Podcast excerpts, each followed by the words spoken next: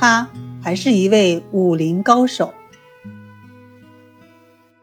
梁羽生的武侠小说《七剑下天山》里描写的七剑之首，武功卓绝，医术高明，是七剑中最具智慧的象征，是七剑中当之无愧的精神领袖。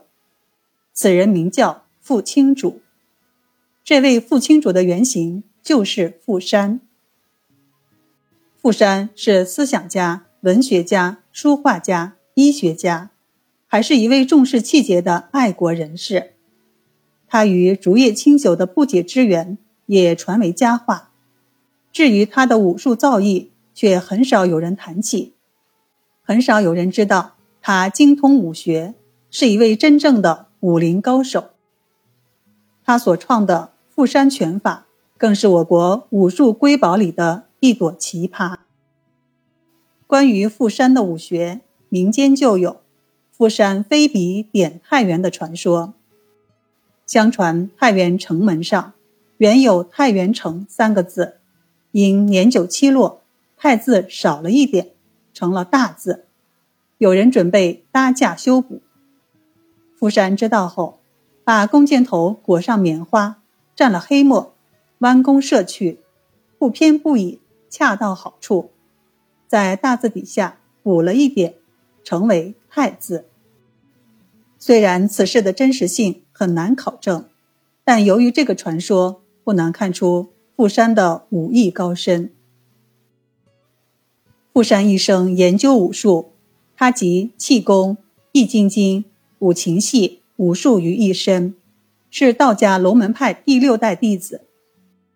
据《石高山志》记载，清顺治四年春，富山和儿子富美到山西灵石县天空寺。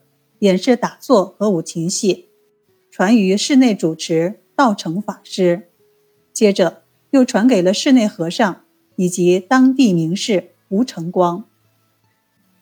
富山不仅自己懂武术，而且对武功高强的志士同仁非常崇尚。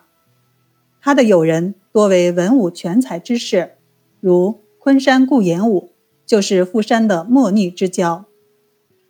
据《中国体育史稿》记载。顾炎武曾举会反清，善武术，臂力技击出众。他们二人志同道合，切磋技艺，共商大计。在富山的诗作里，也有“剑术稀奇书”以及“盘根立无剑，金铁满山明”的句子。富山自己也说，读《汉书》时，每当读《刺客游侠传》，便喜动颜色。富山不仅会武术，而且具有非凡的侠义精神。他参加过抗清斗争，又敢于在动乱之际行走天下，必然有一身精湛的武功和超人的胆气。而富山重武、练武、传武也是不言而喻的。富山不仅武艺高超，且精览佛道养生健体之书，又嗜学岐黄医典。他在晋祠的朝阳洞读书时，以道家的吐纳导引、医家的经络走向，结合易筋经、八段锦、紫薇八卦舞的动作，编创了朝阳拳，以传后人。富山在行医的岁月中，又把气功结合于医学，朝阳拳也逐渐演变为子午太极拳。此拳原本就是富山在深山隐居生活时。以养生健体为目的而创编的武术套路，并主张此拳法仅以师徒单传。